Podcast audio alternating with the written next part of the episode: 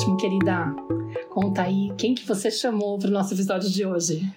Então, ah, hoje o nosso episódio vai ser muito divertido. A gente vai falar sobre conversas divertidas em família. E mais do que divertidas, vocês vão ver como essas conversas podem ser profundas, criar, trabalhar muitos aspectos importantes aí no desenvolvimento, né, desses laços familiares.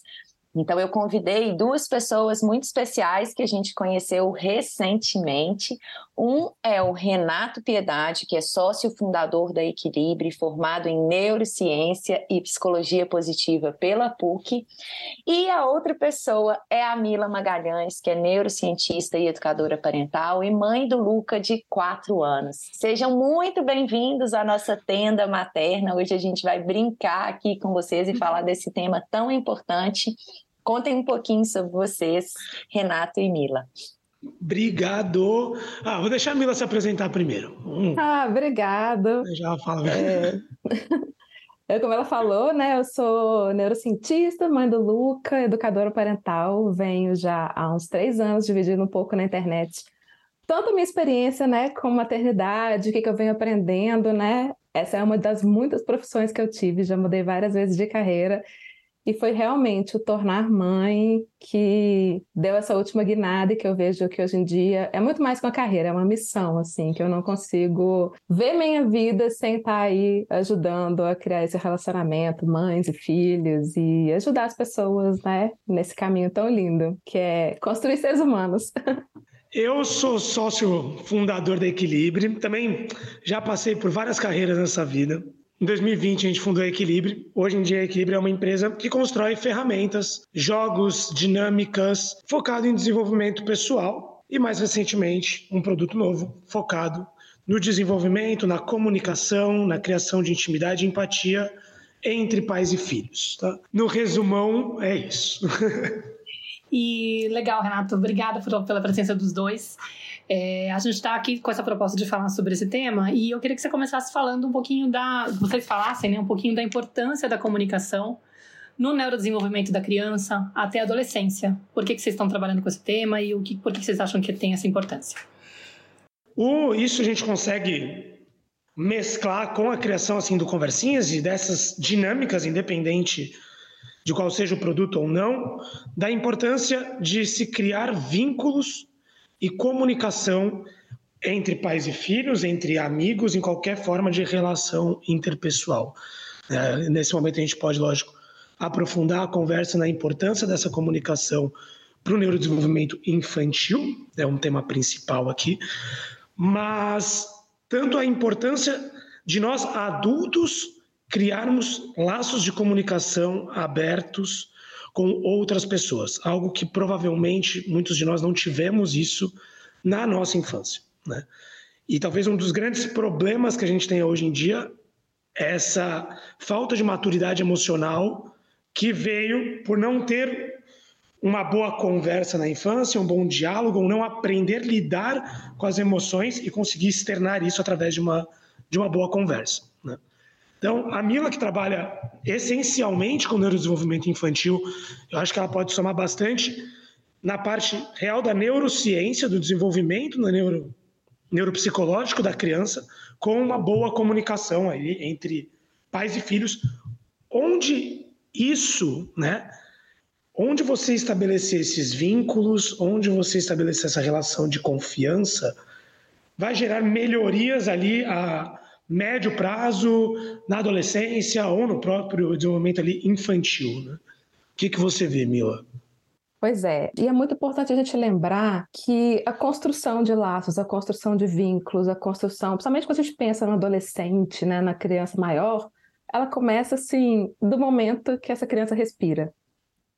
Até no útero a gente já tem é, pesquisa mostrando como que a criança sente muita coisa que a gente sente, como que esse vínculo começa ali. Por isso que logo que a criança nasce, por exemplo, ela tem uma facilidade, um vínculo maior com a mãe, porque é o coração da mãe que ela está escutando. Então a gente já sabe que o desenvolvimento cerebral, o desenvolvimento da relação da criança começa do início, começa dos pais. E eu vejo assim muitas vezes pais procurarem a gente, ah, eu tô, não consigo mais conversar com minha filha, não consigo conversar com meu filho, ele só tá no quarto como que eu começo? Ou às vezes quando que eu começo? E a gente tem que começar no momento que a gente teve a vontade de se tornar pai e mãe.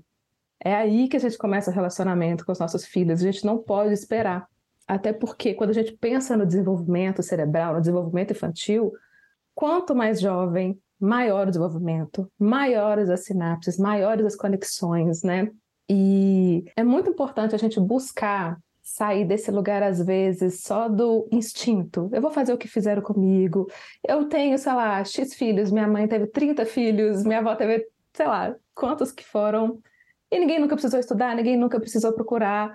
Mas a gente cresceu desse jeito, a gente está aqui e sem conseguir, às vezes, conversar, sem ter ferramentas. Então, sempre quando a gente procura conhecer sobre a criança, conhecer sobre o desenvolvimento, a gente começa a ter ferramentas, a gente começa a conseguir quebrar esses ciclos e conseguir começar a construir essas relações, né? Porque o cérebro da criança funciona muito diferente do que o que a gente às vezes imagina, do que a gente às vezes espera.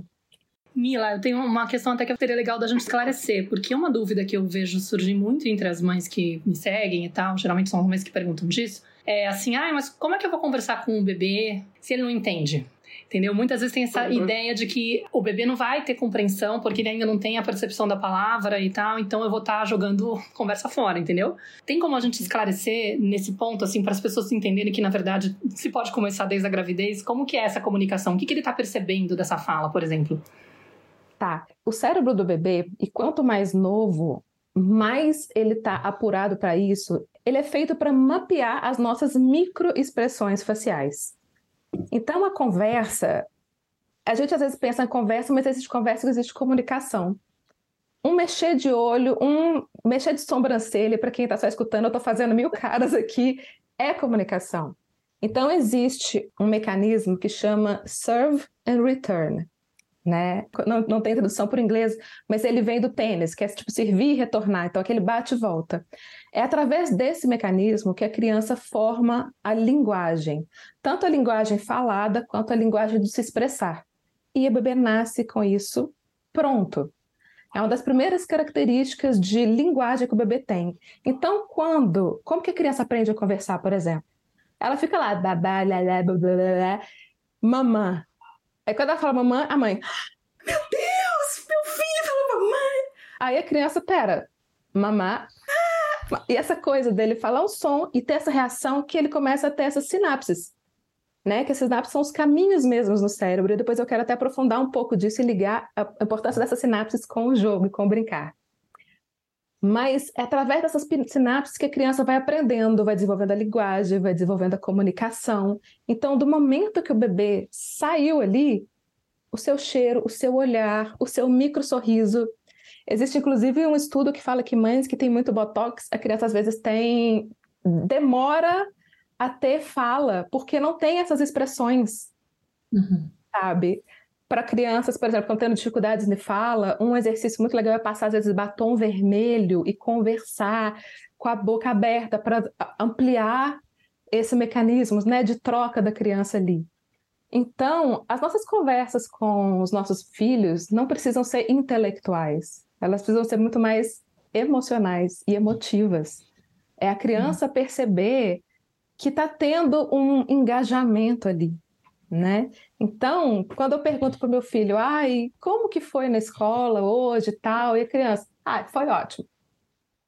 E é o que toda criança vai escrever. Você fez alguma coisa? Fiz. Mas você brincou com alguém? Brinquei. A gente está numa conversa muito sabe, adulta para criança, muito querendo, sabe, informação. E é muito melhor a gente buscar coisas mais sensoriais. Teve algum cheiro diferente na escola? O que, que foi o mais legal? O que que, sabe, o que que te fez feliz hoje? Não fica aquela, aquele tom inquisitivo para a criança, sabe? Isso torna as conversas muito mais profundas e às vezes a criança tá lá, dá, dá, dá, dá. Pois é, né? Foi, eu também acho isso. Aquilo às vezes não significa nada, mas a criança se percebe vista, ela se percebe num relacionamento, e aí, à medida que ela vai crescendo, isso continua. Esse vínculo, essa fala, esse afetivo, essa sensação da criança ser ouvida. A criança precisa dessa sensação de pertencer, de fazer parte E aí muitas vezes eu vejo aquele comportamento, né, aquele relacionamento bem tradicional, pai e filho. A criança cresce escutando coisas do tipo: essa casa é minha e você vai fazer do jeito que eu mandar. Aí a criança não quer arrumar o quarto, mais velha, né? A pré-adolescente não arruma o quarto, ah, mas a casa não é sua, eu tô doida para sair daqui para ter meu lugar. Então, essas construções começam desde esse início, elas começam desde essas primeiras trocas. Quando a criança está ali nessa fase de dois, três anos, ela é natural da criança querer ajudar, querer varrer junto. E às vezes mais atrapalha do que ajuda quando a gente está naquela confusão do final de puerpério e tudo mais. E... Mas quando você tira aquele tempo, pera, vamos fazer juntos. Ela vai criando esse vínculo com a casa, vai criando esse vínculo e tudo vai ficando mais fácil. Tudo vai ficando mais fácil nesse relacionamento, né? É, Mila, você falou uma coisa, né, que eu sinto que é muito importante e a gente sempre traz aqui na tenda como uma das bases, assim, né, do, do nosso trabalho, das nossas conversas aqui, né, o quanto que a criança, ela tá, talvez, né, a nossa necessidade mais básica como ser humano é essa conexão mesmo, é essa, essa necessidade de pertencimento.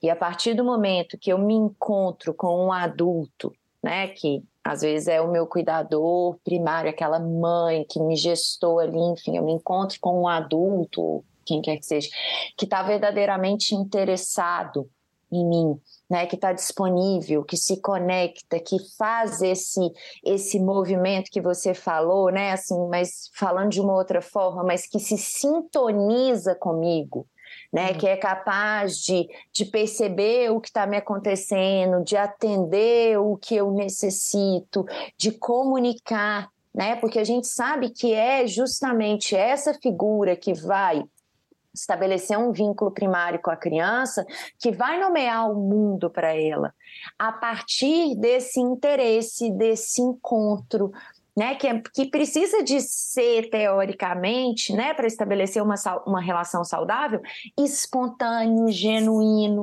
e que não uhum. passa só pelas palavras, né, pelo que eu digo, como você falou, né, esse encontro, ele passa por toda uma comunicação que ela é ver, que ela é corporal, né? Que vem desde as minhas microexpressões faciais, a minha expressão corporal, ao meu tom de voz, ao meu olhar, né? Aonde que eu estou olhando ali, o tempo inteiro a criança está buscando esses sinais para ela ir se organizando e se percebendo, né? É a partir desse encontro com o outro, dessa conversa que não se dá só pelo diálogo, mas por esse todo que eu sou, né? Que uhum. eu acabei de falar aqui, que eu vou percebendo quem eu sou, que eu vou percebendo como as pessoas se relacionam, que eu vou entendendo como o mundo funciona. Não, não, porque esse caminho de, do desenvolvimento infantil até a fase da pré-adolescência, adolescência, como a Mila também estava falando, é aí que a gente enxerga muitos problemas da sociedade, né? Então a Mila acompanha muito o lado do neurodesenvolvimento infantil e eu tenho uma análise maior sobre a fase pré-adolescência e adolescência, né? Desse caminho e é onde a gente percebe e nós como adultos também o quanto essa falta da comunicação ou o quanto esse aprendizado que hoje nós como adultos temos e ainda isso faz parte de uma bolha, né? nós sabemos que isso ainda é uma bolha, mas como essa noção da importância da comunicação vai poder moldar uma nova sociedade que vai saber lidar com as próprias emoções. Né? O pré-adolescente, o adolescente que foi criado no ambiente de empatia, de comunicação aberta, de intimidade, é, a gente estava até brincando numa reunião, acho que eu e a Mila, que estava falando, ele sempre vai ser meio revoltado o, o pré-adolescente, adolescente. É químico, é, é, é, prático isso, é uma coisa química. Mas, né, ele vai ter uma empatia, ele vai ter uma construção de comunicação diferente. E aquilo vai fazer com que ele tenha uma pré-adolescência, uma adolescência, um, né, um lado infantil crescente até a fase adulta, muito mais leve, muito mais fluido do que uma criação com pouca comunicação, com poucas ferramentas de comunicação. Né? Na neurociência, a gente tem na neuroplasticidade, né? que é basicamente a capacidade do nosso cérebro de aprender, né? de se desenvolver, e a comunicação, os jogos, o lúdico, são coisas que conseguem fazer com que a gente crie ferramentas para lidar com o mundo lá fora, com a sociedade, com o mundo lá fora. Só uma coisa aqui que eu não posso deixar passar, eu vou fazer um parêntese aqui. Eu acho interessante até a gente, né, dialogar sobre isso, porque eu vejo um pouco diferente, assim, né? Não é que é diferente, mas eu, eu entendo que você está trazendo, né, que o adolescente é meio revoltado, mas eu acho legal a gente tirar um pouco desses estereótipos, porque, na verdade, a nossa sociedade tem um olhar muito pejorativo para a energia agressiva, para a agressividade, que é uma emoção natural, que é uma emoção que cumpre uma função biológica, que é extremamente importante, porque é justamente aquela emoção que me faz conseguir colocar limite, né? Falar sustentar o que eu necessito e falar assim para o outro até aqui. Não, isso é meu, eu preciso, eu quero, né? Então o adolescente, ele que provavelmente ao longo da vida, né? A gente sabe que a adolescência é um reflexo dessa infância, como a Mila também falou, né? Começa uhum. lá, não adianta a gente chegar na adolescência, né? E, e, e sem entender toda essa história que ele carrega. Esse adolescente, ele né, existe um movimento natural ali por volta dos 14 anos dele ter receber um novo impulso de vida que muito daquilo que foi reprimido lá na infância, de certa forma, aflora com uma força muito grande. E é justamente essa força agressiva, né, assim, que me leva a, questionar o que, a, a, trazer à tona aquilo que eu tive que lá atrás, eu como criança, dependente, vulnerável, agora eu tenho um pouquinho mais de força, né, eu já estou maior. Aquilo que eu tive que reprimir lá atrás, agora eu começo a ver. E às vezes eu preciso sim, né, de colocar esses limites nos meus pais para eu seguir com força indo para o mundo ou, ou em algumas violências que eu vivi que eu já não vou aceitar mais. Então, assim, não é que o adolescente é revoltado, mas é que às vezes ele começa a ter mais consciência dessa energia agressiva e é muito importante que ele faça bom uso dela e que se os pais entendem isso, validam isso, reconhecem, ele pode seguir nessa força para ir em direção ao mundo né, colocando os limites dele e se ele tem esse apoio dos pais. Se os pais não querem fazer o que provavelmente eles fizeram lá atrás, né, de abusar do poder deles. Então, é, só para ficar claro, não é que eu não concorde com você, mas assim, só para a gente tirar aí um pouco desses rótulos que a gente tem com os adolescentes, que eles são muito incríveis, né? Sim, não, mas a revolta eu nem vejo dessa força agressiva tá? agressiva no, no que a gente né, reconhece como agressividade. Não, para mim a revolta ela vem mais no questionador. Esse é um lugar da revolta, né? Que é essa quebra do, do status quo, do, do padrão, que é onde a pessoa começa a se questionar. E quando eu falo do lado neuroquímico da revolta, é assim, a gente está ainda num, o adolescente ainda está num processo de formação ali do, do córtex pré-frontal, né? Então, uhum. que é o nosso freio, né? Então, assim, ele é uma pessoa cheia de energia, cheia de questionamento, cheia de certeza e com pouco freio. Né? Com pouco freio químico, assim, é, é muita energia. Então a revolta não é necessariamente essa agressividade, é o, a impulsividade, é o impulso, é o querer muito, né? E é exatamente, é um turbilhão hormonal de uma vez só, que nem ele se entende, né? Porque é isso, é um turbilhão novo, então é muita velocidade, muito questionamento e uma luta interna para conseguir lidar com isso. E essa, voltando no começo, que é a importância da comunicação.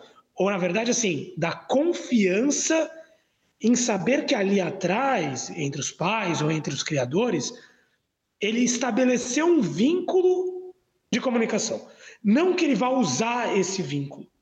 Porque dentro desse processo da, da revolta, nesse processo da, do impulso, muitas vezes ele não quer. Né? Na cabeça dele é individual. Ele tem essa individualidade. Mas saber que ali ele tem um porto seguro já é muito suficiente, muitas vezes. Tipo, ah, se alguma coisa muito errada acontecer, eu sei que eu tenho ali. Né? E se eu precisar realmente de um lugar, eu sei que eu tenho ali. Na minha cabeça adolescente, eu acho que eu não vou precisar. Eu acho que eu me viro. Mas eu estabeleci um, um lugar seguro. E foi o que você falou. Isso é um processo. Isso vem desde, desde o nascimento. É um processo para conseguir formar adultos que vão se relacionar com outros adultos, que já não vai ter mais o apego familiar necessariamente, mas com outros adultos de forma positiva também. Só fazer uma complementação aqui que eu acho que é importante, que é uma coisa que eu, eu friso muito com minhas alunas, com quem me segue, que é voltar um pouquinho na coisa das emoções, da raiva, de tudo.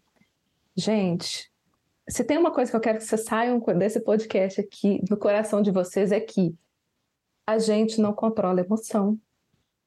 A emoção vem. Não existe emoção negativa. Raiva não é negativo, medo não é negativo, frustração não é negativo.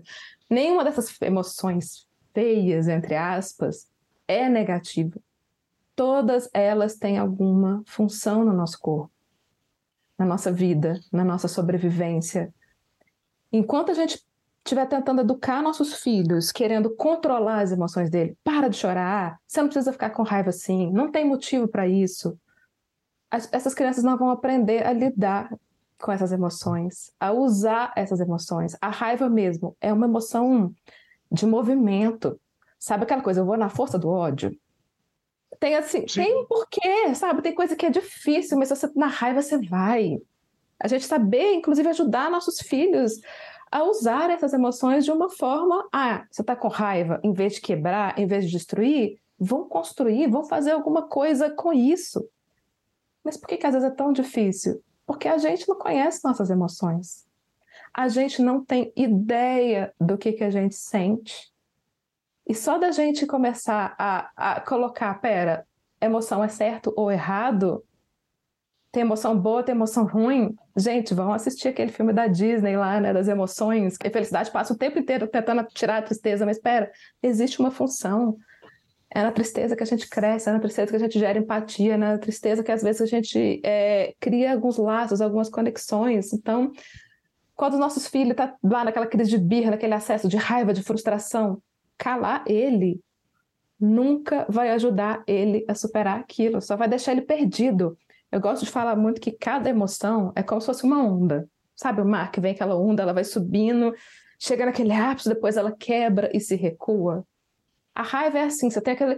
Ah, quero matar, e depois você. O choro. Você chora, oh, meu Deus, eu quero matar alguém, depois daquela. Ah, você acalma. E se a gente está sempre tentando distrair, quebrar a criança, não pode sentir raiva, não pode chorar, não pode isso ela fica presa no ápice daquela emoção e ela nunca vai saber o que, que é o que vem depois, a calmaria, o arco-íris depois da chuva. Então, eu acho que nossa função é muito ajudar nossos filhos a passarem por essas emoções, eles entenderam que pode chorar, chorar vai te trazer tranquilidade para lidar com isso depois. Tá com raiva, não tá sabendo? A gente tem que entender que o comportamento, tipo, o bater porque tá com raiva, o comportamento é inadequado, a gente tem que ajudá-los nisso mas a emoção nunca é. Não existe nenhuma, nenhuma, nenhuma emoção inadequada. E todas elas são muito importantes. Engraçado, o Renato estava falando aí da, da importância do, do criar esse vínculo, né, para poder estabelecer essa confiança com os filhos. E hoje mesmo estava respondendo caixinha e publiquei lá no TikTok. E, e a dúvida da mãe era: ah, meu, minha filha está com oito anos e meio, será que dá tempo ainda de eu desfazer os traumas que eu causei nela e tal, reparar a relação? E aí eu fiquei falando que sim. E eu publiquei lá no, no TikTok e um garoto de 20 anos falou: olha, com oito anos e meio vai ficar feliz a beça, mas hoje em dia tudo que eu quero é desaparecer da minha casa e esquecer o nome dos meus pais porque realmente eu não confio neles. Aí eu até perguntei, mas e se eles viessem atrás de você, né? Tipo, você não tentaria restabelecer essa hoje, né, essa, esse vínculo com eles? Ele falou, eu não confio mais. Sabe? E é muito isso, porque é um resultado da infância também, né? Aquilo que eu vivi, lá atrás, como é que eu vou agora confiar nos meus pais se lá, quando eu tentava me expressar, e aí juntando um pouco com o que a Mila tá falando, uhum. né? Quando eu tentava trazer alguma coisa minha, aí você tem 15 mil coisas que os pais costumam fazer, né? Desde com muitas boas intenções, tentar salvar a criança, resgatar do desconforto emocional o quanto antes, mas de certa forma Hoje a gente entende que isso silencia a criança. Né? Na verdade, não é o que ela precisa ser arrancada daquela emoção o quanto antes. É assim, é como que eu vou acompanhar essa criança quando ela está expressando isso? Porque é natural do ser humano também se sentir des desconfortável com algo, incomodado com algo. E o nosso papel não é abafar isso quando a gente passa essa mensagem para eles, né? Quando a gente orienta eles para se distraírem, por exemplo, da emoção, porque não, não tem por que sentir medo disso, nada a ver, racionaliza, ou então para com essa história, ai, eh, vai ficar triste por causa disso? Só me falta, né? Ai, tudo é motivo para choro. Qualquer coisa que a gente faça para poder inibir a emoção deles, mesmo com essa boa intenção de educá-los para poder recuperar o quanto antes o bem-estar, a sensação que eles têm é de que eu não sou adequada quando isso surge dentro de mim. Eu tenho que aprender a abafar. E aí a gente vai realmente reprimindo isso, aprendendo a se distanciar desse sentir. E é o grande perrengue que a gente tem hoje, né? Voltar a aprender a sentir, gente, pelo amor de Deus.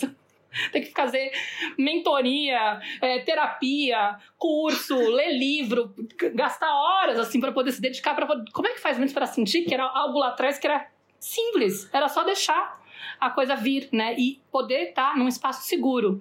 Acho que o desafio da, da, da, geração de pais que a gente tem hoje é como que eu promovo esse espaço seguro e de confiança para que meus filhos se sintam contemplados, escutados, vistos, acompanhados, sem eu ficar com aquela angústia de que, meu Deus do céu, ele tá se sentindo mal. Calma, ele tá se sentindo mal, faz parte da vida. Você tava achando que ele ia ficar a vida inteira, do zero aos 100 anos, sem sentir nenhum desconforto? E que você tem que controlar isso? Pelo amor de Deus, não sai dessa.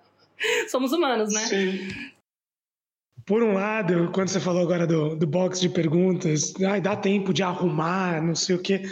Eu acho que tem um, um outro lado que a gente precisa tomar cuidado nos nossos conteúdos, todos nós, né, que falamos, nos comunicamos, porque hoje existe uma pressão em todos os lugares. Como tem muita comunicação, quase como tem muita informação, a gente vive num bolo de informação. A chance. Eu tenho uma, uma revolta particular com eu, os coaches geral de internet, assim. Porque o que a gente vê de não, gente, quer ficar rico? Ó, são três passos e aí você vai ficar rico, ó.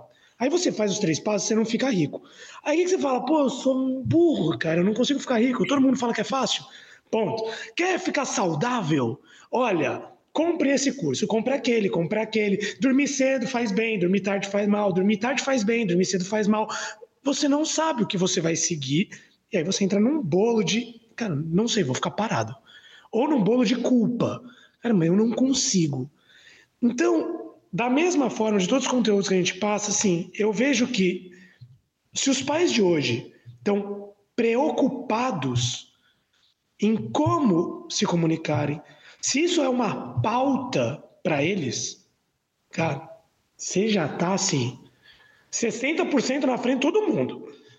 Né? Se essa é uma preocupação sua de, nossa, como que eu vou me comunicar com meu filho melhor do que meus pais comunicaram comigo?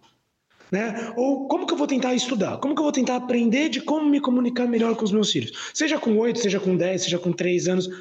Se isso faz parte da sua pauta, nossa, legal. Você está no caminho certo. Você está no caminho certo. Ah, qual que é o melhor? Não sei qual que é o melhor, nenhum pai sabe qual que é o melhor. Né? A gente tenta. A gente tenta. Mas ter essa preocupação, eu acho que, nossa, já é um alívio, vai dar certo. Ô Renato, e justamente foi essa inquietação aí que fez vocês criarem o Conversinhas, né? Então, queria que você contasse para a gente um pouquinho, né? Como que a Equilibre surgiu, né, que é a sua empresa, e como que depois vocês foram criando esse jogo, justamente pensando isso em facilitar, em tornar mais fluida, mais divertida, né, a questão da comunicação entre famílias, entre pais e filhos, entre amigos, enfim. Então conta aí pra gente um pouquinho a história de vocês. e depois a gente vai jogar, hein? Esse gancho não foi nem programado, deu certinho, não foi nem programado esse gancho. Bom, vou explicar rapidinho sobre, primeiro sobre a Equilibre, tá? Eu venho de um outro ramo, eu venho do ramo da música, eu fui produtor de show durante muitos anos. Então eu sempre trabalhei com entretenimento, sempre trabalhei numa vida muito corrida, pouco saudável. Até que isso uma hora cobra, isso há muitos anos atrás, fui cobrado, falei, não, preciso parar. e essa vida não funciona mais para mim, né? Admiro quem vive nisso até hoje. Mas não, não serve mais para mim. Vou para outro lado. E por sorte, eu sempre tive no meu convívio muitas pessoas que trabalhavam com desenvolvimento pessoal, psicologia, terapeutas, e a vida foi me levando para esse lado. Como a gente estava conversando antes da gravação, a Mila também tem TDAH que nem eu, então somos pessoas que passamos por muitos lugares nessa vida e sempre sofremos muito com a síndrome do impostor, entendeu? Então, ah, não, para começar a falar qualquer coisa eu preciso estudar. E aí parei um tempo da minha vida para estudar. E nesse meio tempo, pandemia 2020, estudando, pensando no que fazer, sempre uma pessoa inquieta, sempre uma pessoa de criação. E chegou a pandemia, me reuni com alguns outros parceiros, terapeutas. Pô, e aí, o que, que a gente pode fazer? É um momento, né, que a gente precisa fazer alguma coisa. Foi onde surgiu a ideia da Equilíbrio. Na verdade, era uma empresa que reunia terapeutas, psicólogos. E nosso caminho foi, ah, vamos atender empresas. Vamos trabalhar dentro de empresas, trabalhar dentro do corporativo. Tá tudo muito novo, muito louco, todo mundo trabalhando em casa e ali já começou um gancho sobre pais e filhos, que era home office. Então, assim, gente, eu estou em casa, tendo que trabalhar, com medo de morrer, com filho, cachorro, papagaio, marido, esposa, todo mundo falando e. Então foi um timing péssimo e ótimo para a gente conseguir conversar dentro de empresas. E assim seguimos até meio de 2022, fazendo palestras, dinâmicas, workshops. E a partir desse momento, 22 também, inquietação, uma, uma vontade de ver o impacto nas pessoas. E aí eu consigo linkar isso na mesma época que eu trabalhava com show, que essa é uma diferença. Você vê um indivíduo sendo impactado vale mais do que às vezes você vê de longe duas mil pessoas que foram impactadas por você, mas você nem sabe né? Que eu acho que é uma diferença grande do, do Instagram para a vida real, por exemplo, né? Assim, por exemplo, a Maíra que tem acho que 400 mil seguidores. É um número muito grande, mas imagina 400 mil pessoas, né? É algo muito, muito grande. Né? Eu vindo de show, a gente fazer um show para duas mil pessoas, meu Deus, duas mil pessoas, cinco mil pessoas, é um mar de gente. Né? E você poder olhar na cara de 5 mil pessoas, cinco pessoas, isso é incrível. Isso é incrível.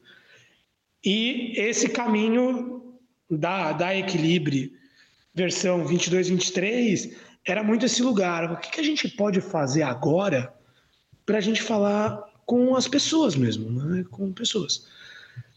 E o caminho foi, vamos criar ferramentas, ferramentas dinâmicas, jogos, que sejam úteis para indivíduos, pessoas físicas, que não sejam necessariamente ferramentas de dentro de consultório, porque isso é algo que existe, funciona super, só que ele ainda tem essa barreira de estar dentro do consultório. E a gente sabe que, graças a Deus, o mundo está muito melhor, tem muito, muitas pessoas indo procurar terapeutas e atendimento profissional, mas a gente sabe que também ainda faz parte de uma bolha em algum lugar ali. Né? Ainda não é todo mundo que está aberto a isso.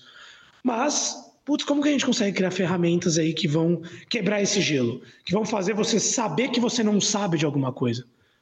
Né? Que já é o primeiro passo. Eu saber que eu não sei, nossa, já, já sei de alguma coisa. Né? Os pais que se preocupam em nossa, puta, acho que eu preciso me preocupar em como me comunicar com meu filho. Nossa, você está muito lá na frente. Que bom que você já está aí. Relaxa, que bom que você já está aí. Então, como que a gente consegue criar esse mecanismo? E foi aí que surgiu Conversinhas, muito da dor de uma parcela da nossa equipe aqui que trabalha, que tem filhos, né, e tem essa preocupação, muito um que a gente ligou da época do home office, de nossa, realmente aquela época era um caos, cara, como que a galera tá se comunicando? E uma paixão nossa por comunicação em geral, né? E aí surgiu Conversinhas, que é uma ferramenta, um jogo né? A gente gosta desse lado do jogo, do lúdico, focada nessa construção de laços, construção de diálogos, principalmente entre pais, filhos, criadores né, e filhos, principalmente nesse lugar. Dá para jogar entre amigos? Dá. Ainda mais a gente que não teve essa criação, tem perguntas que bugam o nosso cérebro, entendeu? Tem perguntas que a gente não sabe responder. E isso entra muito no lado da educação parental, que veio depois até, assim, porque o jogo, a gente criou esse jogo setembro de 22, mais ou menos, outubro, e depois disso, fomos criando as perguntinhas que a gente vai jogar, vai ter uma, uma noção melhor de como funciona. Mas depois que a gente criou as perguntas, a gente começou a dar para os amigos, parceiros, né? A ideia inicial era isso, para os filhos, né? Pais e filhos conversarem, vamos educar nossos filhos. Ideia 1. Um. Depois que isso foi para a mão das pessoas, ah, não, legal, funciona mesmo para educar os filhos. Não, mas funciona muito para mim educar. É, é, as duas mãos. Ali que entrou o lado da educação parental, que não era um caminho inicial, que virou uma, um segundo pilar, assim, quase essencial. Nossa, é verdade, a gente tem muito para aprender como pais também. Né? E aí virou essa mão dupla que deixou tudo muito mais legal. Legal, Renato. Então vamos, vamos colocar, vamos tentar fazer uma rodada aí para a gente poder sentir um pouco, mostrar como é que funciona. Eu fiquei curiosa e tô com inveja porque todo mundo aqui jogou menos eu. então eu quero ter aí a minha oportunidade. Minha oportunidade de não saber o que responder, é isso? É, não, eu vou conversar sobre todo mundo. Eu fico mega nervosa com essas coisas, porque se eu tivesse eu e minha filha, tudo bem, mas na frente da galera, eu, tenho, eu também tenho esse perfeccionismo, sou controladora, tenho todas essas superebas aí emocionais. E, e, e ficar imaginando, vem uma pergunta que eu não vou saber responder, já me deixa nervosa. Mas tudo Olha, bem. Deixa eu mostrar o joguinho, que aí a gente pensa como, como que a gente vai jogar. Esse aqui é o Conversinhas, talvez a câmera perca o foco. Na verdade, não vai, o pessoal não vai vendo, ele vai estar tá ouvindo. Só que vai ah, ver o vídeo. Vai ver. Ah, é verdade. Vai ver corte. Vai ter que escrever com podcast. É. O joguinho, ele é em quatro perguntas, quatro temas, tá? Então uhum. a gente uhum. tem um tema que chama reflexões. É um baralho, né? Vamos lá. É um baralho. É um baralhinho com 100 cartas, tá? E 25 perguntas de cada temática a ideia do jogo. Você embaralha como um baralho comum e joga. Um dos caminhos, a gente fala assim, a regra é meio que não tem regra. Porque senão a gente já ingessa muito o negócio. Ótimo, então, adorei. Você pode tirar... não respondo. É, mas assim, você pode tirar uma carta cada um. Pode, cada um responde a sua carta que tirou? Pode. Você pode tirar uma carta e todo mundo responde sobre aquela mesma pergunta? Pode também. Você pode tirar uma carta no dia e ficar falando sobre aquilo. Pode também. Então, esse caminho a gente quebra a barreira da, da chatice, do vamos conversar. Não, gente, sabe? Agora é hora de conversar funciona até para aquela DR, sabe? Você está querendo conversar com seu marido, mas você sabe que se você chegar e falar para ele assim, olha, vamos conversar, mas aí você chega com quem não quer nada, põe conversinhas ali, olha, eu tirei uma pergunta aqui, né? Já prepara, deixa aquela pergunta que você quer ali por cima. Tem uma das categorias que é nossa família, né? Aí você põe aquela pergunta por cima e fala assim: vamos, ó, tira essa! Olha que coincidência olha. essa pergunta maravilhosa que saiu aqui no jogo. Uma pergunta que nem tem no baralho, né? Uma pergunta que nem tem no baralho. É, mas eu achei muito massa, assim, né, Renato? Porque, assim, o jogo é pequenininho, compacto, assim, a gente pode deixar na bolsa e fazer em qualquer lugar, né? Às vezes no restaurante, ser uma, uma possibilidade para a gente sair hoje dessa coisa de estar tá na tela, de né, se desconectar tão fácil. Eu acho que muito além só da comunicação em si, assim, eu acho que, que você falou, né, que ah, saiu muito, expandiu o potencial que a gente imaginava para o pro produto, que seria, né, educar, entre aspas, filhos, né, mas eu acho que mais do que educar, estabelecer, resgatar essa conexão entre pais e filhos pela comunicação, por perguntas criativas que fazem a pessoa refletir, ampliar o olhar, conhecer aspectos daquele ser que talvez eu jamais viria e teria uma ideia para aquela pergunta, né? Eu já joguei e foi um pouco isso que eu senti, né? Eu jamais faria essa pergunta para minha família e que maravilhoso poder escutar os meus filhos, o meu companheiro trazendo uma reflexão a respeito daquele tema. E, e, mais do que isso, né? Assim, me promove também essa autorreflexão, é uma conexão comigo também, quando eu paro e penso sobre essa pergunta. Nossa, né? Que, qual que será a minha resposta para isso? Enfim, eu fiquei pensando tanto que seria maravilhoso, né? Jogar isso com os meus pais, é, ter podido experimentar isso na minha adolescência, mas até hoje mesmo, graças a Deus meus pais estão vivos, assim, mas que seria maravilhoso poder jogar com eles esse esse jogo com, com todo mundo, assim, né? É muito legal as perguntas e acho que a gente podia jogar aqui para as pessoas sentirem o tanto que, que é gostoso e divertido mesmo, né? E torna esse momento leve.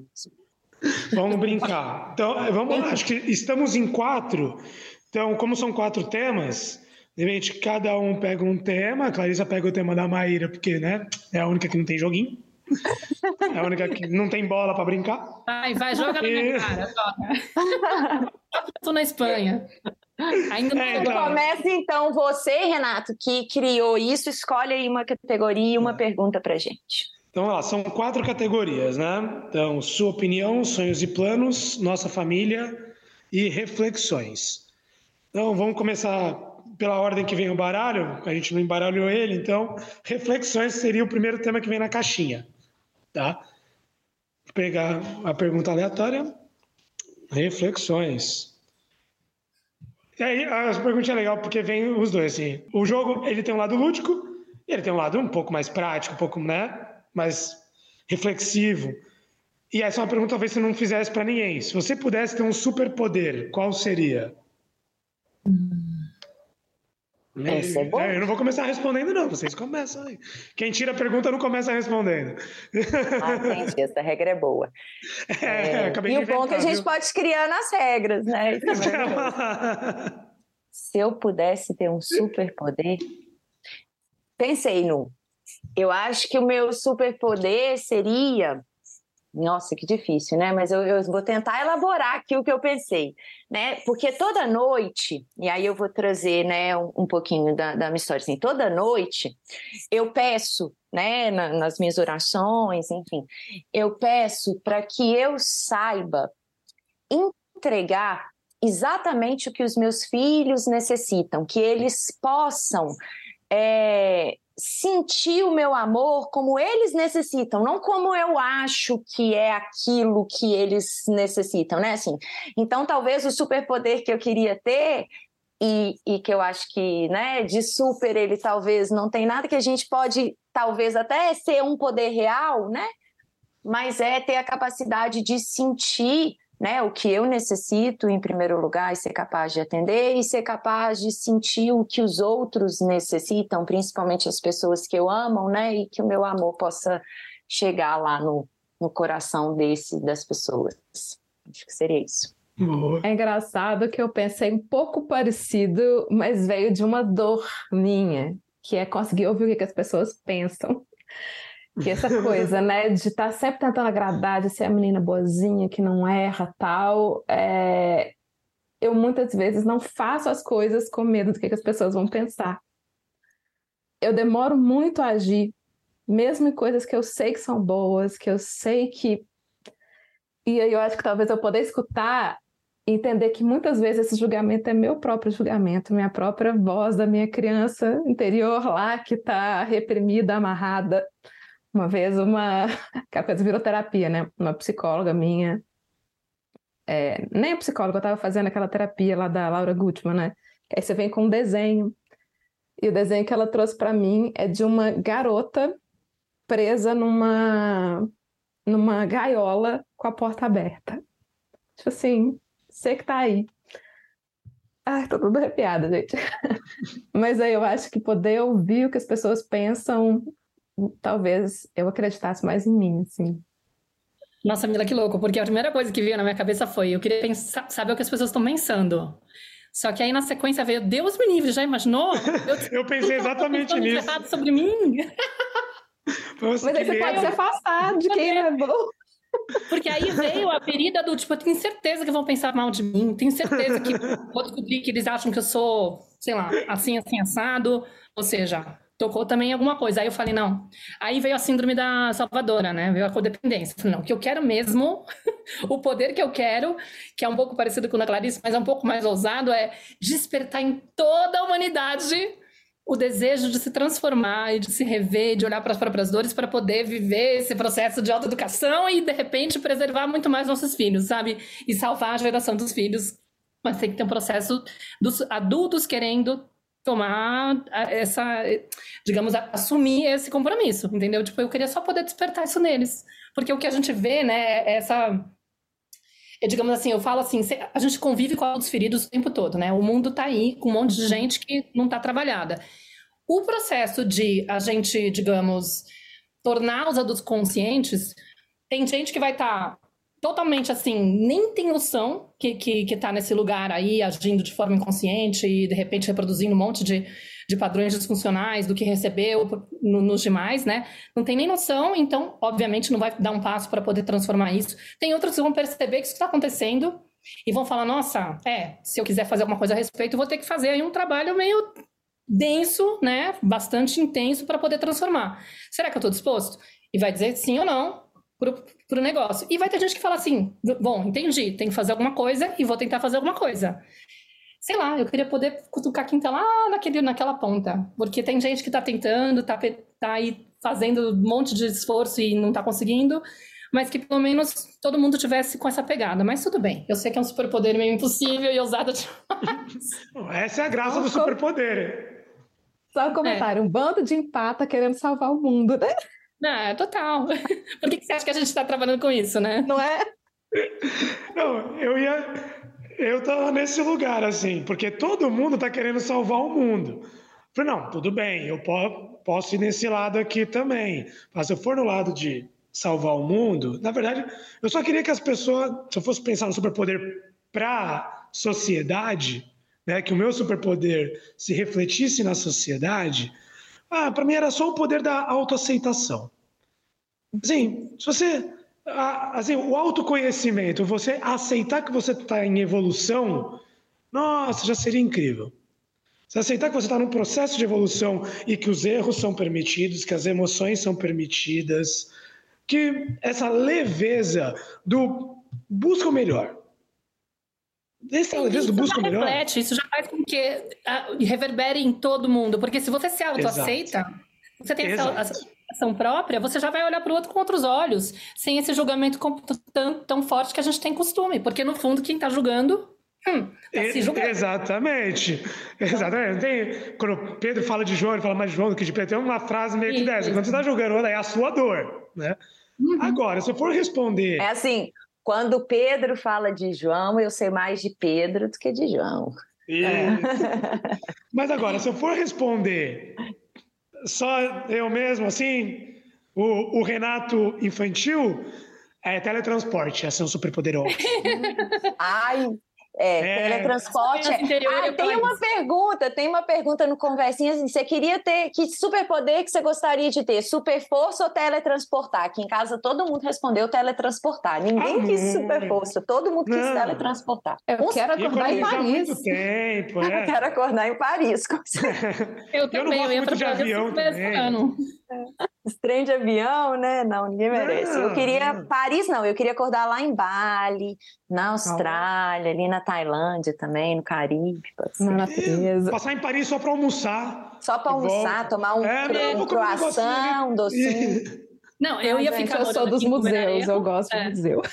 É, eu ia ficar morando aqui e ia me teletransportar para as rodas de samba em São Paulo, depois eu voltava. Olha! Aí, ah, churrasco, não sei aonde, eu vou lá, depois eu volto. Enfim, se fosse uma boa. Curtir um pagodinho, volta. É. Bom demais. Próximo, Mila, tira aí uma para nós. De qual que eu tiro agora? Qual que é a próxima? Sem ser reflexão, qualquer um que você quiser. Então, vou tirar a sua opinião aqui. Bora lá. Deixa eu misturar. O que você acha sobre ajudar moradores de rua? Ah, essa daí não tem. Eu acho que não precisa ter polêmica, né? né? Eu acho que é o mínimo. Se é uma resposta minha, acho que é o mínimo. É uma questão muito complexa, assim, né? A gente poderia ficar refletindo, Sim. mas também acho que, que é o mínimo, né? É, é olhar, é uma, são pessoas extremamente vulneráveis, assim, né? Que não tem o básico ali, que estão lutando pela sobrevivência. Né? Então, o quanto a gente puder facilitar, não tem. O que eu acho legal dessa pergunta é que, assim, provavelmente nós quatro vamos responder algo muito, muito parecido.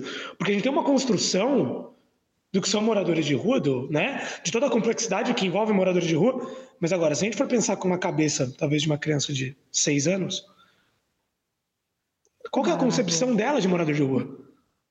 Com certeza, não. Julgar com criança é muito legal, porque eles é. trazem umas coisas que é completamente fora né, do, desse pensamento adulto formatado e é muito rico escutá-los, né? Queria uma é. criança aqui jogando com a gente. É. é. Não, e fora que assim, a minha filha, por exemplo, que nasceu aqui na Espanha, tem oito anos. Essa realidade ela não vê, ainda mais eu morando em Colmenar Rio desde os três anos dela, que é uma cidade de 9 mil habitantes. Eu fui agora recentemente para o Brasil depois de cinco anos sem ir. Eu fui sozinha, né, por conta do falecimento do meu pai. Fiquei três semanas lá e fiquei chocada porque tá muito mais é, pesado agora, São Paulo, Sim. né? Não que já não tivesse, mas eu fiquei pensando, gente, se a Nara tivesse aqui, né?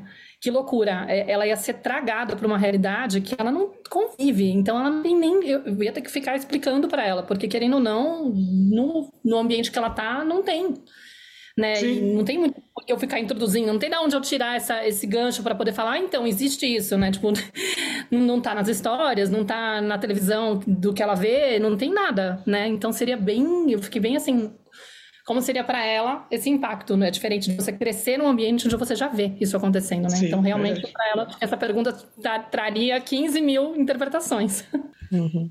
Eu acho que é o mínimo, mas que a gente não pode ficar confortável nesse mínimo. Porque quando a gente fala assim, ah, ajudei, fiz minha parte, e não pensa de, pera, por que que tá acontecendo aquilo? A gente fica num lado meio confortável, né?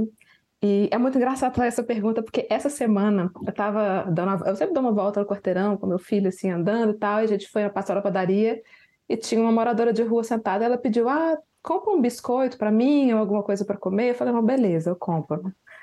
É, aí a gente foi lá, aí o Luca a gente tinha que ter uma alimentação bem saudável, assim, tenta não ter processados.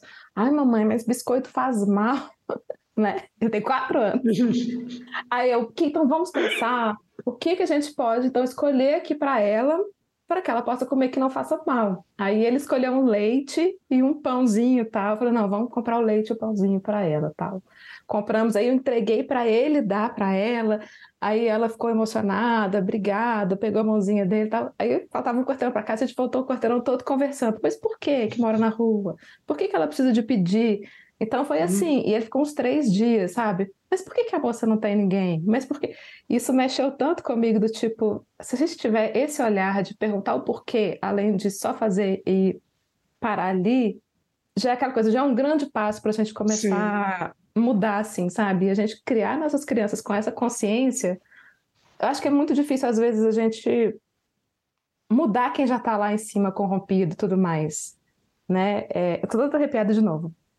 Tava comentando esses dias com uma aluna minha, do tipo assim, cara, a gente pode mudar o mundo, porque eu mudando meu filho, os filhos deles vão ser diferentes, e isso vai ter um efeito que talvez a gente não viva, mas nossos netos, nossos bisnetos, a gente, sabe, é um, pensar naquele efeito borboleta uhum. e, e não pensar só no nosso resultado hoje em dia. Na Equilíbrio a gente tem um lema, eu acho que até tá no site, tá? Mas é um lema bem interno, assim, que é mudando micromundos para mudar o mundo. E tá escrito, sempre né, foi esse nosso caminho, tá, né? Tá no jogo. É isso, tipo, são micromundos.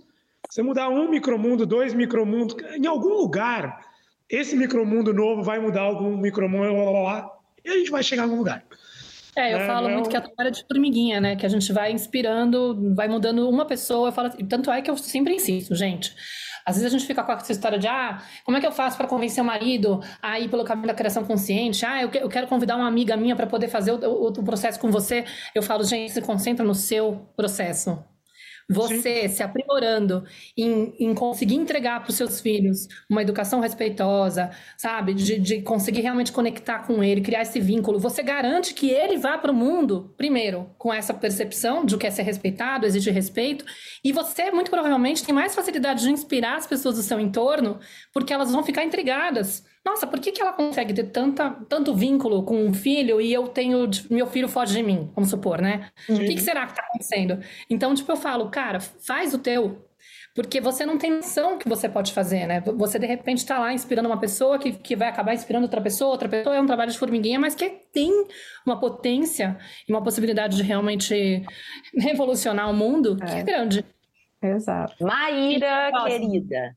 Aí eu que Qual vou tirar a categoria agora? você quer? A categoria ah, você vai me deixar escolher. sonhos e planos ou nossa família? Hum, nossa família. Nossa família? Tá bem. Vamos ver, então, a gente está aqui entre, entre, amigos e... É.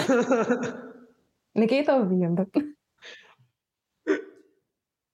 Qual o melhor conselho que você recebeu da sua família? Aí, ó, viu? Falei. eu tive essa pergunta no livro que eu tô lendo, que eu tô respondendo para minha filha, uma coisa bem parecida. Qual foi a maior, maior lição que você aprendeu com a sua família? Eu falei, meu Deus do céu. Eu mandei até para meus primeiros irmãos. Puxa, é, quem vai começar para eu ficar pensando? É, quem tira a carta não começa, é verdade. É, eu tirei então, eu tirei para ela. não, não, não vale terceirizar. Não, eu já comecei uma, agora escolhe isso. É, eu começo, vai, eu começo. Tá. Melhor já conselho? Sabe. Eu acho assim, o melhor conselho foi. Não foi esse, assim, não foi necessariamente esse o conselho, mas talvez foi da forma que eu interpretei. Né? Talvez uma das melhores aprendizados, talvez tem esse, essa questão do pode errar. Não tem problema errar. O errar é um é caminho pro acerto, o errar é. Tudo bem, vai lá, vai lá. Vai lá ver o que, que acontece. Não, que tem esse lugar do. Se tudo der errado, aqui tá seguro. Então vai lá. Vai lá se quebra lá. Vai, vai. Se der errado, você sabe que tá legal. Mas essa de não ter problema de errar. Tudo bem, o erro faz parte, vai lá e brilha. Ou não, mas vai lá. Vai lá e mergulha na lama, depois você volta aqui para tomar banho. Mas o que vai acontecer é dar errado, sabe? Mas vai acontecer é dar errado. Tudo bem. Eu sinto, assim, né, que não é conselho, mas é uma coisa que eu sempre vi muito forte e assim, né, com o exemplo, mais do que me falando, ah, tem que fazer assim, ó, assado, mas era um, um valor ali, né, para minha família, principalmente para o meu pai, assim, é, que eu via sempre uma preocupação muito genuína com o coletivo, assim, sabe? É, um olhar sempre muito sensível para as desigualdades, para as minorias, para o coletivo. Então, é, isso talvez é uma coisa que eu carrego muito fortemente assim no meu coração, que é esse ok, eu vou olhar para mim, eu vou cuidar de mim, eu, eu, eu, preciso, né, inclusive, de me colocar em primeiro lugar. É, agora, sem perder de vista é, esse todo, esse coletivo, assim, né? E, e, e, a, e, essa consciência de que eu faço parte desse todo, né? Se eu jogo uns chicletes na rua, isso tem um impacto contra a minha própria existência, assim, uhum. né? Se eu excluo uma parcela da população, isso também reflete na minha existência. Então, acho que isso, sabe? É esse senso do do coletivo, do comunitário, assim, que é muito forte.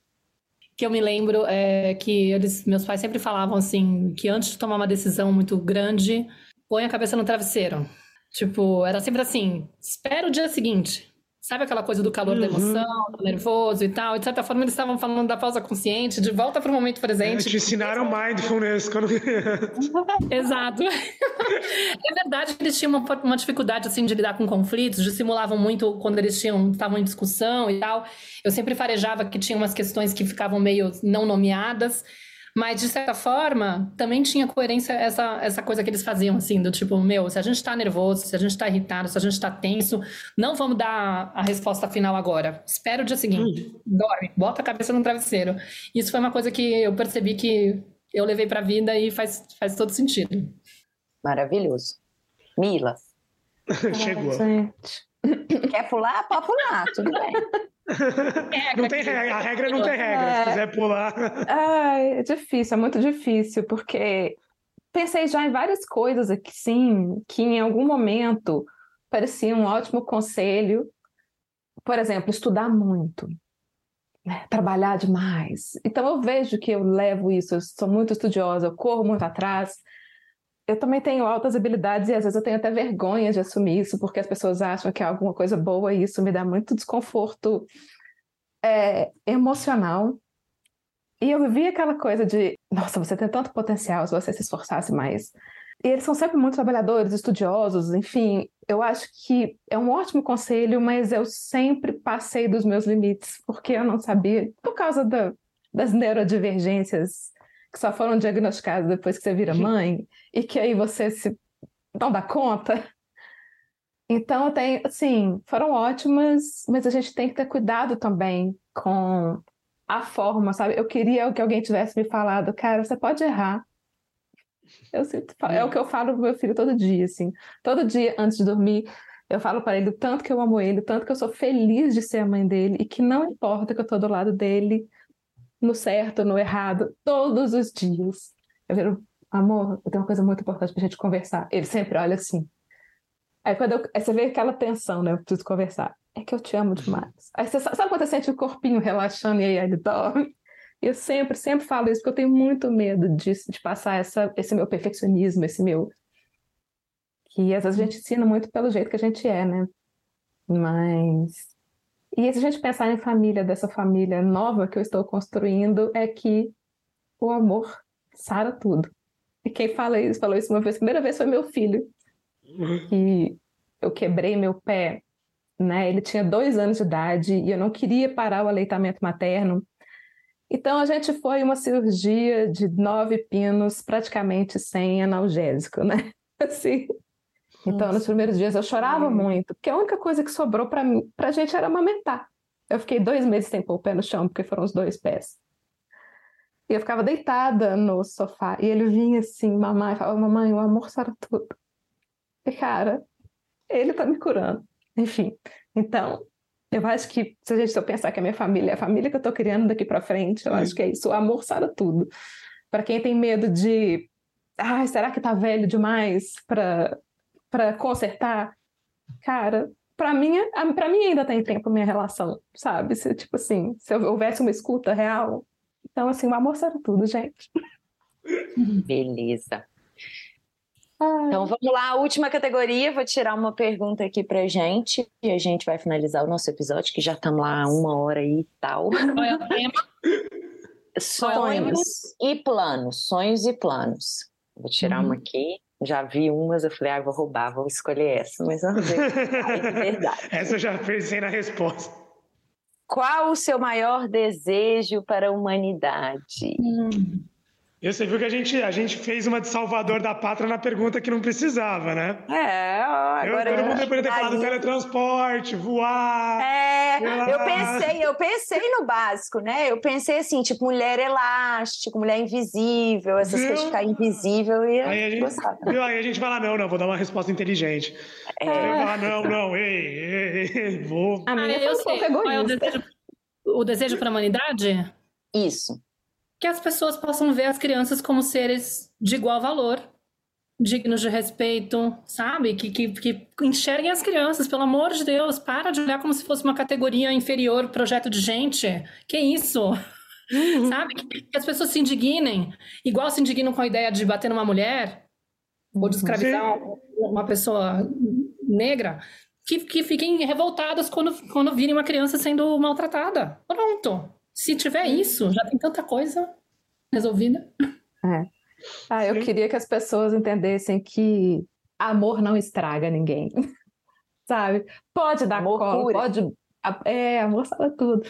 Pode dar colo, pode beijar, pode mimar. Não é isso que vai deixar uma criança birrenta, tá? Muito pelo contrário, sabe? Assim, é, a birra, essa, essa esse comportamento que o pessoal tanto tem medo está muito mais relacionado a precisar ser visto do que ser visto demais. Então, gente, pega no colo, sabe? Pegar no colo vai te curar e vai ser bom para seu filho.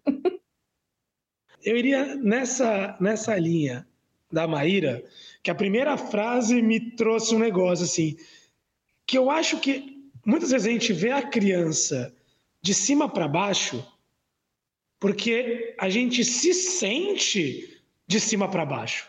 A gente se sente, um, a gente sente às vezes num lugar de, ah, eu aprendi. Parto do lugar que eu sei, meu filho não sabe.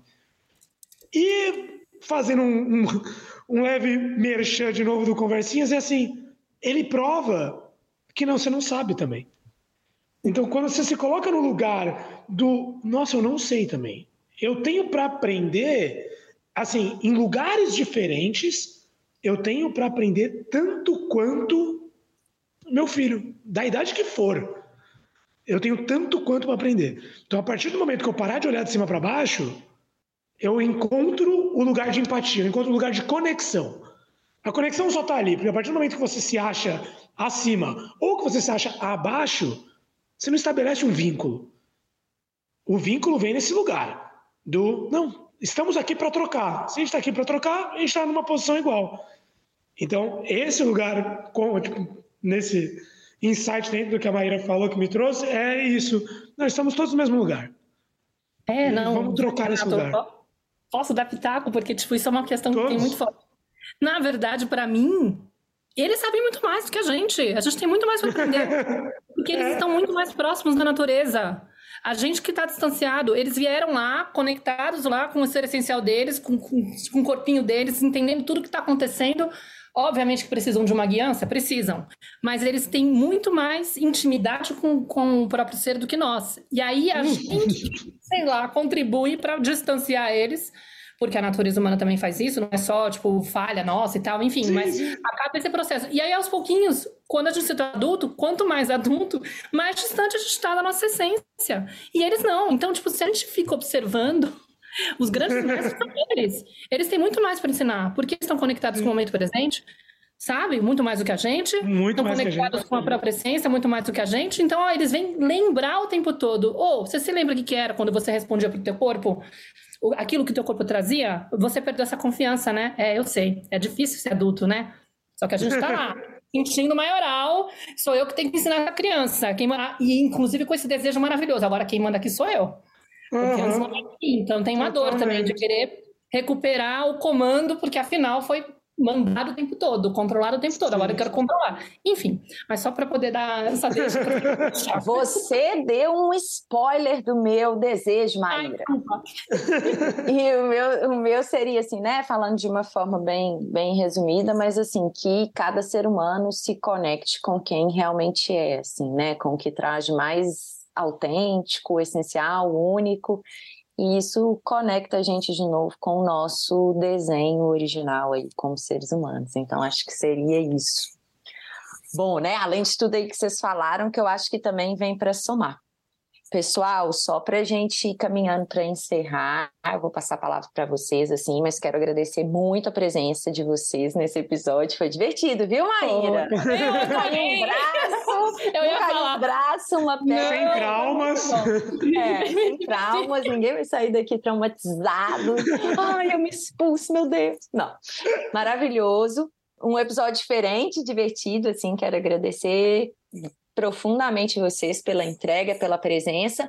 E quero que vocês contem um pouquinho aí do trabalho de vocês, deixem, né? A gente vai deixar aqui na descrição do podcast o contato de vocês, o perfil do Instagram, o, o link para quem quiser também, né? Adquirir o Conversinhas com um desconto especial para a tenda materna, então, para os ouvintes da tenda. Então, queria que vocês falassem aí sobre o trabalho de vocês, deixassem as referências e esse link aí também, tá, Renato? Conta pra gente como é que vai funcionar quem quiser comprar o Conversinhas. Fala, a Mila quer falar antes, fala, Mila. Eu tô querendo falar que é só uma coisinha que eu acho que é legal da gente pontuar, que eu acho que fecha é, te os temas que a gente juntou hoje, o Conversinhas e tudo mais, e pode ser um bom finalizar que sempre quando a gente fala, ah, é importante a gente conversar com nossos filhos e tal, e muitas vezes os pais têm aquela sensação de, ah, eu converso, eu converso e não funciona, né?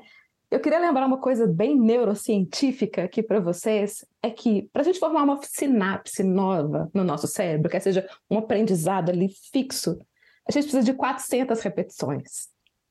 Não é uma vez que você falar que aquilo vai estar tá ali para a criança. Só que as pesquisas já mostram que através do brincar, do lúdico, isso cai para 10 a 20 repetições. Porque o nosso cérebro, para ele aprender, para ele assimilar uma situação nova, ele tem que estar no estado de calma, num estado de tranquilidade. Sabe aquela coisa? Tenta pensar na escola, aquela matéria que você tinha dificuldade. Será que você tinha dificuldade ou você tinha problema com a professora? Às vezes é você tem antipatia daquela professora e você não consegue aprender porque você está naquele estado de luta ou fuga ali e o seu cérebro não consegue. Então, quando a gente tem ferramentas como essa, às vezes a gente consegue usar, inclusive, poxa, eu preciso ensinar alguma coisa para o meu filho sobre um assunto. Às vezes você escolhe ali, tipo, eu estou precisando falar sobre respeito ao próximo. A minha criança está mordendo o coleguinha. Se você está lá chamando, não pode morder, tal, aquilo a criança está num estado de paralisia que ela não vai aprender. No brincar, você abre essas conversas, esses diálogos de uma forma que vai ficar muito mais receptivo para ela aprender. Né? Então, toda ferramenta que a gente tiver, e agora daqui para frente, toda vez que você for querer ensinar alguma coisa para criança, lembra, 400 repetições. Tenta pensar aprender uma língua nova, tocar um instrumento, quanto você precisa repetir para aquilo começar a ficar natural. Para a gente também, mas que por, através do brincar e do lúdico, isso fica muito mais fácil. E fica muito mais fácil para a gente que não teve esses recursos, não teve esses diálogos, né? Para a gente acessar algo que é difícil para a gente conversar, a gente não sabe conversar. Aquela coisa, se alguém vira para você e fala assim, ai, vamos conversar quando chegar em casa? Você não vai ficar, ai, que ótimo, vamos conversar. Você fica, putz, o que, que aconteceu? Meu Deus, você fica naquele estado suando frio, meu Deus, preciso conversar, preciso conversar. Então, precisa tirar esse peso da conversa. É, sabe, mudar um pouco isso. Então, acho que fica legal a gente lembrar isso. E falando aí sobre o que a Clarice falou, eu sou a Mila, então, né? Para quem quiser conhecer um pouco mais do meu trabalho, o Instagram é Eu Sou a Mila, com dois L's. É, eu tenho dois cursos para ajudar pais nessa criação acolhedora, eu gosto de chamar de criação acolhedora, que eu gosto muito de ajudar os pais a acolherem os filhos, mas sem deixar de acolher os pais que é o Mil Dias, que é para falando sobre os primeiros mil dias do bebê, é justamente a gente ajudar a mãe na amamentação, no sono, na introdução alimentar, sempre por esse viés do apego, né, de como criar essa conexão, essa história gestação, então, para as gravidinhas que estão escutando, e o Acolher, que é um curso para a gente aprender a acolher nossas dores e para poder acolher nossos filhos, sobre educação respeitosa, enfim. Então, quem quiser essa ajuda, esse caminho, pode me procurar lá. E obrigada pelo convite por estar aqui. Eu sou fã de vocês. O trabalho de vocês influenciou muito no meu maternar e na minha profissão também. Bom, gente, primeiro eu queria agradecer muito, assim, foi super legal, foi super descontraído, divertido. Então, que bom que isso deu certo. Queria agradecer pela confiança de vocês nesse, nesse material, realmente de vocês terem aceitado conversar com a Equilibre primeiro, que vocês receberam o produto, que vocês viram, que vocês gostaram, isso é incrível e talvez seja a melhor parte do nosso trabalho, sem demagogia, assim, realmente é um, é um lugar muito bom ver pessoas interessadas nesse tema, ver pessoas querendo construir um lugar melhor isso é realmente muito gratificante. É por isso que a gente está aqui, em algum lugar, é por isso que a gente está aqui. Então, primeiro, isso, agradecer muito, obrigado pelo espaço. Segundo, equilibre no Instagram, equilibre underline oficial. O site, acho que vocês vão deixar o link, mas o site é equilibre wellness, dois L's, dois S's.com, equilibrewellness.com. E uma promo né, de encerramento para quem chegou até o fim, que só ganha quem chegou até o fim, né? Porque se parou antes não vai ganhar.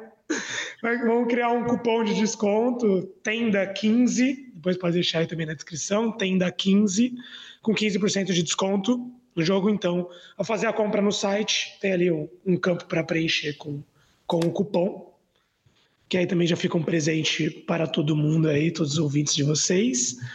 E segue a gente lá no Instagram. que mais? Acho que é isso. Acho que é, é isso, querido. Mesmo, tá Muitíssimo ótimo. obrigada. Foi, foi muito gostoso, foi muito diferente e, e espero que eu, os ouvintes tenham gostado também e que procurem vocês. E assim que, que eu tiver como, eu também vou pegar minha cópia aí do, desse jogo para Bora conversar mais. Um beijo, pessoal. Beijo para vocês. A gente se vê no nosso próximo episódio. Tchau, Má. Tchau, pessoal. Tchau. tchau. Eu sou a Clarissa de Aquiara. E eu sou a Maíra Soares. E você acaba de escutar mais um episódio da Tenda Materna, um podcast sobre maternidade e autoeducação.